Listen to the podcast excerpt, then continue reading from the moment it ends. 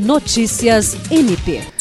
O Ministério Público do Estado do Acre, por meio do Grupo de Trabalho na Defesa dos Direitos das Pessoas com Transtorno do Espectro Autista, se reuniu nesta sexta-feira, 21 de julho, com representantes da Prefeitura de Bujari e mães de crianças autistas para elaborar a falta de vagas para mediadores no concurso da Secretaria Municipal de Educação.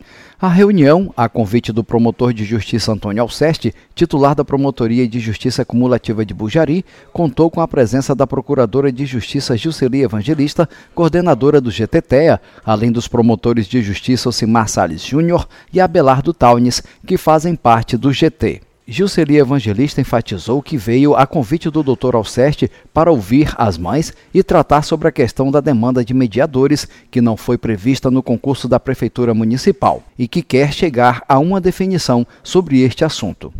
Também participaram do encontro membros da Associação Família Azul do Bujari e a vereadora Eliane Firmino. Após as discussões, ficou definida a assinatura de um acordo para inserir o cargo de mediador no PCCR e retificar o edital, incluindo as vagas. O documento será assinado pelos integrantes do GT e pela Prefeitura na próxima segunda-feira, dia 24 de julho.